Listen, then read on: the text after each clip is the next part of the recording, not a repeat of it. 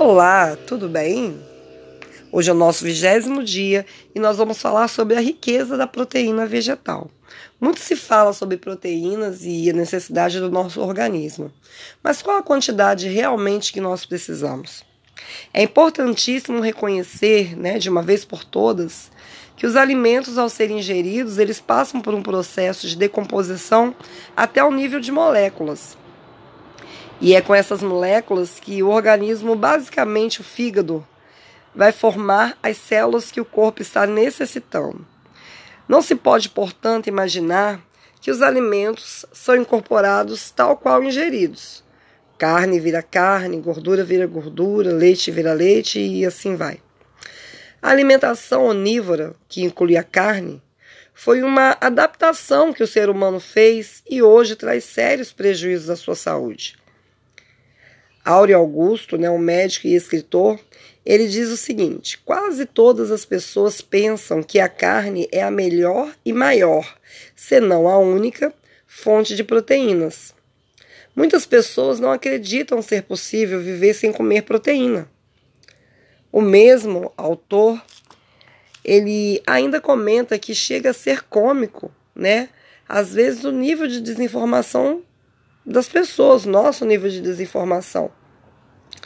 E que admite né, essas opiniões de que não é possível é, viver sem proteína ou que somente existe proteína no alimento carne. Fontes vegetais de proteína não são conhecidas como tais e as pessoas perdem dinheiro e saúde consumindo carne. O risco da falta da proteína tem sido utilizado pelos defensores da carne contra o vegetarianismo. E eu quero não, não é, quero lembrar aqui nesse podcast que não é uma imposição ao vegetarianismo. A gente está falando sobre coisas que são boas e coisas que são ruins. Lembrem, a gente é, comenta aqui sobre os oito remédios de Deus e a alimentação conveniente é um dos remédios de Deus, né? E até quando é conveniente que nós comamos carnes e principalmente certos tipos de carnes. Na verdade, as proteínas elas são constituídas por aminoácidos em proporções diferentes.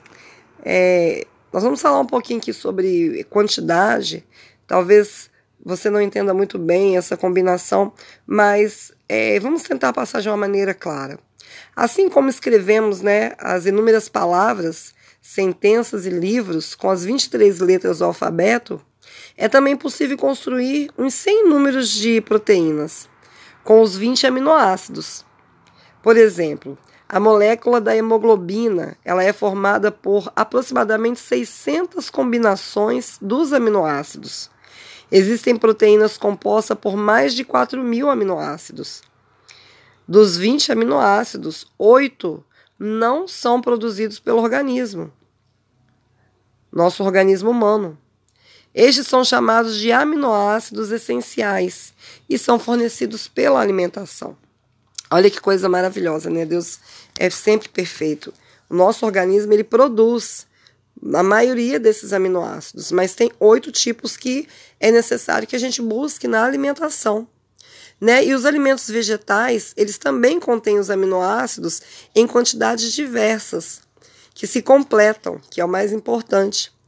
Para citar apenas um exemplo, a proteína dos cereais é relativamente pobre em lisina, enquanto as leguminosas contêm muita lisina. Por outro lado, os cereais contêm metionina, que não são abundantes nas leguminosas.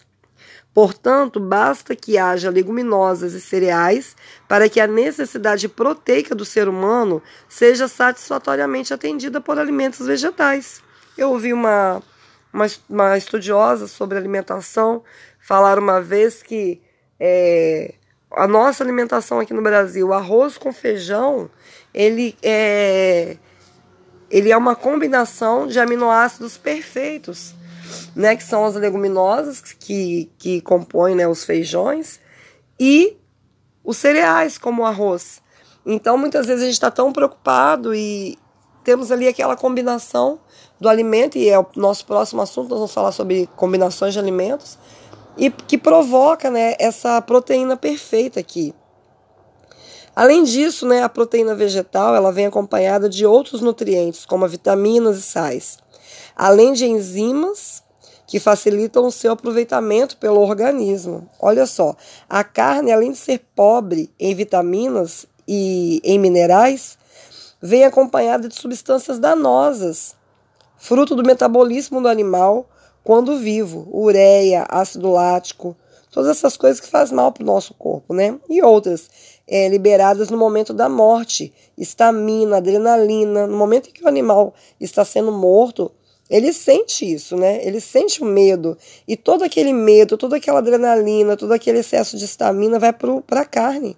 E nós nos alimentamos dessa carne contaminada, seja qual tipo de carne que for. Além de produtos de putrefação, iniciada logo após a morte. Então, o bichinho morre, a carne, ela já entra em processo de putrefação. Eu sei que é forte, às vezes a gente não quer ouvir muito isso porque a gente gosta. Eu mesmo, nossa, até muito poucos dias atrás, a minha boca ainda enchia de água quando eu é, é, via carne, eu sentia o cheiro da carne. Né? Então, são coisas que a gente precisa ir trabalhando pela nossa saúde. Eu preciso entender o que é bom para mim, para minha saúde, o que vai me trazer longevidade para que eu possa viver bem com os meus filhos, com meu marido, com a minha família, para que eu possa ter ânimo, porque não é só viver, mas é viver com saúde, é viver com disposição. Então são várias coisas que a gente precisa começar a prestar atenção. E nós sabemos que o, o efeito né, da, da, desse tipo de alimentação cárnea é, é um fator da, arterio, da arteriosclerose, cardiopatias, de câncer. Então, outro fator a considerar é que a carne, ao ser processada, cozida, assada ou frita, ela sofre desidratação, concentrando uma quantidade de proteínas. A proteína de origem vegetal ela sofre processo inverso de hidratação durante seu processamento reduzindo a concentração e exigindo menos dos órgãos responsáveis pelo seu metabolismo, que no caso é o fígado e os rins. Então, a carne, quando ela é processada, né, ninguém come carne crua, só os animais. Mas quando ela é processada, ela concentra maior número de, de proteínas, ou seja, você acaba ingerindo mais do que o seu organismo necessita. Então, seu fígado, seu rim começa a sofrer uma carga negativa desse tipo de, de elemento, né, para o nosso corpo. Ao criar o ser humano, é, Deus deixou um cardápio. Está lá em Gênesis capítulo 1, verso 29. Vai lá na sua Bíblia e procure né, dar uma olhadinha. Diz assim: Eis que vos tenho dado todas as ervas que dão semente e se acham na superfície de toda a terra e todas as árvores em que há fruto, que dá semente, e isso vos será por mantimento. Olha como Deus é sempre perfeito, né? Ele deixou tudo pronto já, só pegar e mastigar e engolir. E tão delicioso, com vários sabores, com várias cores, com tudo que a gente precisa. Esses alimentos seriam suficientes para a provisão do ser humano, e mais, o protegeria de enfermidades físicas e morais. Né? Se as frutas, verduras e cereais não eram suficientes para satisfazer as necessidades do homem, então o Criador cometeu um erro ao providenciá-lo para Adão? Deus não reteve carne dos hebreus no deserto simplesmente para mostrar sua autoridade, mas para benefício deles, para que conservassem a resistência física e moral. Está escrito no livro Temperança. Mais tarde, ele liberou o consumo da carne em situações adversas, no dilúvio, no deserto. No primeiro evento, o ser humano passou a viver menos, encurtando a proliferação de sua maldade. No deserto, onde não há vegetais, Deus primeiramente providenciou um alimento divino, maná. Contudo, o homem, em sua dureza de coração, clamou por carne e comia de tudo, tendo que ser advertido quanto aos animais imundos, impróprios para o consumo, mesmo em situações extremas. Esses animais, eles são assim considerados por produzirem substâncias tóxicas ou por seu papel de higieniza, ixi, vou voltar, higienizadores do meio ambiente. Ou seja, dá um pulinho na Bíblia, vai lá em Levíticos 11, dá uma olhadinha naquela lista de animais, né, que está lá, quais são os puros, quais são os impuros. Se você tem desejo de ter saúde, mas tem dificuldades né, de abandonar a carne, comece abandonando os alimentos, os, as carnes que são impuras, que são imundas, né, que são os higienizadores. Ixi, esse, essa palavra definitivamente agarrou na minha língua. Higienizadores da natureza. Né, são tóxicos, eles trazem uma carga tóxica no corpo. Imagina que naquele tempo que as coisas eram bem limpas, né, é, já tinha essa dificuldade, já tinha esse, essa abertura de olhos. Olha, não come esse animal porque ele é um lixeiro aqui da natureza. Ele foi colocado aqui para limpar, para vocês viverem num meio ambiente limpo. E agora você, hoje nos nossos dias, que tudo é tóxico. Né? São cargas e mais cargas de lixo tóxicos que é lançado no mar, que é lançado na natureza. A natureza está aí chorando né, a cada dia por, por tanto plástico, por tanto lixo que, vai, que não se deteriora com o passar dos anos né, e fica ali na natureza, só liberando os seus químicos. Imagine agora esses animais, como que eles são mais impuros ainda. Né? Então não é uma questão somente de religiosidade, né? Mas é uma questão de saúde, é uma questão de ouvir a voz de Deus, né? Deus deu maná, mas o povo estava tão acostumado com as panelas de carne do Egito que eles clamaram, falaram que era alimento vil, chamaram o alimento de Deus de alimento vil e quiseram né, comer das carnes do Egito. Então, vamos ponderar sobre tudo, vamos pensar de uma forma espiritual é, sobre a vida da gente. Hoje nossos dias são maus, né? E a gente precisa espiritualizar tudo que a gente vive hoje, porque o inimigo ele está aí, né, para matar, roubar e destruir. Mas Deus veio para que nós tivéssemos vida e vida em abundância.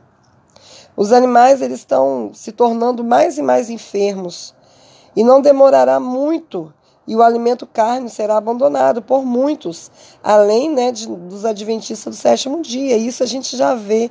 Isso foi escrito há 200 anos atrás em Conselho sobre Regime Alimentar. E hoje nós vemos aí o um mundo secular, vegano, vegetariano. Eles fazem uma alimentação assim para ter saúde, ter uma mentalidade aberta né? É, eu ouvi um, um, vou abrir um adendo aqui sobre, no, dentro da nossa jornada hoje, eu ouvi um testemunho de um ex-satanista que ele diz que desde o ventre da mãe dele, ele foi criado para ser um príncipe de Satanás e ele foi proibido de comer carne, ele foi proibido de comer qualquer tipo de alimento impuro. Ele só se alimentava de vegetais porque era para que ele tivesse uma mente limpa, uma mente aberta para os aprendizados lá do mal. Deus libertou ele, ele descobriu a verdade. E graças a Deus, ele hoje é um servo do Senhor, que propaga né, a, a mensagem de Deus. Mas para você ver que quando a Bíblia diz que os filhos das trevas são mais sábios do que os filhos da luz, ela está certíssima.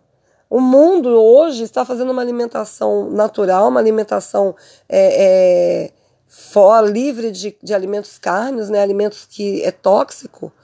E nós, filhos de Deus, filhos da luz, ainda nos prendemos a sabores, a gostos. E esquecemos que realmente a nossa saúde, ela fala mais alto, ela precisa falar mais alto. Grupos de pessoas estão se tornando cada vez mais vegetarianos por se tornarem conscientes da forma cruel com que os animais são criados e da inutilidade da morte desses animais para a subsistência da raça humana. E você, o que está fazendo? Pondere sobre isso. Hoje, a situação de alto risco e Deus, em sua misericórdia, adverte seu povo, falando de doenças sérias que acometem os animais com graves consequências para os seres humanos. A mídia tem noticiado a doença da vaca louca, da gripe do frango, que matam as pessoas, fora os problemas menores que é, não são comentados, como as alergias, as doenças crônicas degenerativas, sem falar no aumento da agressividade da criminalidade. E tudo isso tem a ver com a nossa alimentação. Né? Nós estamos nos ingerindo tanta coisa quimicamente processada, animais com excesso de hormônios têm mexido com, com o nosso temperamento, tem mexido com a nossa mente, tem nos tornado pessoas mais agressivas, né? E aí tem sido muitas vezes causa da criminalidade. Os animais eles são criados de forma antinatural hoje, sem respeito, sem ética, São alimentados de forma antiecológica, de ossos, fezes, são colocados na ração desses animais que eram originalmente vegetarianos também. E eles são forçados a se tornarem canibais, que comem a própria carne, sem nenhuma consideração com as repercussões dessas mudanças. Né? É, a gente lê muitas vezes nos escritos do Espírito de Profecia, profecia é, que Deus deixou recomendações para esse tempo quanto a mudar o uso desses alimentos de origem animal e sua substituição por outras fontes de proteína. E nesse grupo estão incluídas leguminosas e as oleaginosas, que são né, as castanhas, as nozes, ou seja, todos os feijões e castanhas. As pessoas ficam sem razão preocupadas com o conteúdo proteico dos vegetais e com a substituição da carne. Existe, pelo contrário, razões de sobra para adotarmos uma alimentação vegetariana. E eu vou falar algumas delas agora. Primeiro, Deus deixou uma alimentação originalmente vegetariana para o ser humano. Outra, Deus conhece tudo e sabe o que é melhor para a saúde das pessoas. Outra, Deus abençoa os que lhe são fiéis e obedientes. Outro motivo, quem come carne diariamente utiliza proteína em excesso e o que sobrecarrega os rins e o fígado. Outra coisa, a ciência médica ela confirma que os vegetarianos eles têm mais longevidade e melhor qualidade de vida.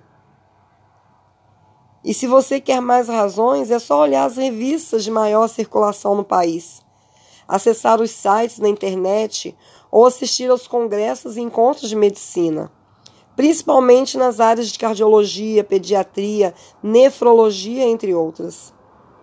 Tome uma decisão hoje, agora, em favor da sua saúde física, mental e espiritual. Lembre-se, decisão séria sem Deus na vida diária não vai levar a lugar nenhum. Somente o Espírito Santo pode efetuar mudanças permanentes em sua vida. Então, é, procure pensar melhor sobre esse assunto e faça suas escolhas. Procure escolher sempre aquilo que é melhor para você. Se hoje você não consegue é, deixar de comer a carne, procura comer, se alimentar das carnes que são limpas, que são puras, que não trazem um excesso de, de, de coisas ruins, né, de químicas, de toxicidade na sua carne, que vai trazer para o seu organismo, vai fazer grande mal. Quando meu pai, que era diabético, hipertenso, começou a adoecer seriamente, ele, nós levamos ele num nefrologista, e ao fazer os exames dele, os exames laboratoriais e os exames físicos, é, foi constatado que os rins dele já, já não estavam mais funcionando tão bem, que ele estava com o fígado dele com excesso de gordura, apesar de ter, estar magro, e que ele deveria cuidar.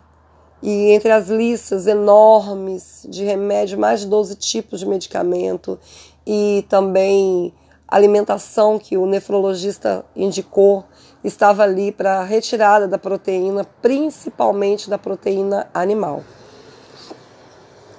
É, nós tentamos todas as formas, mais de dois anos ele né, se tratou, melhorou, depois caiu de novo. E quando ele deixou de uma vez por todas de observar a forma de se alimentar e a comer da forma que ele queria, não da forma que ele deveria, ele entrou em falência, entrou em processo de hemodiálise e, infelizmente, passou por uma cirurgia cardíaca, mas por uma fatalidade, ele veio a óbito.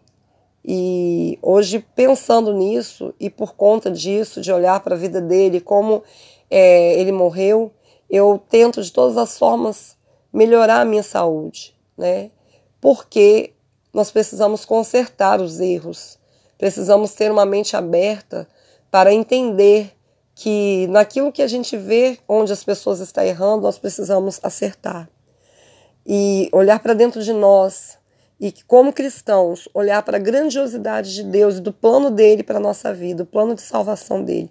Deus nos quer de maneira total, integral, mente, corpo, espírito, ele nos fez de maneira integral.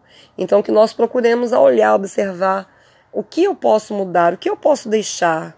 Será que o meu gosto é mais importante do que a vontade de Deus para minha vida? Será que o meu gosto é mais importante do que a minha saúde? Então, tomar uma decisão séria. Um abraço e amanhã nós falamos novamente. Fiquem com Deus.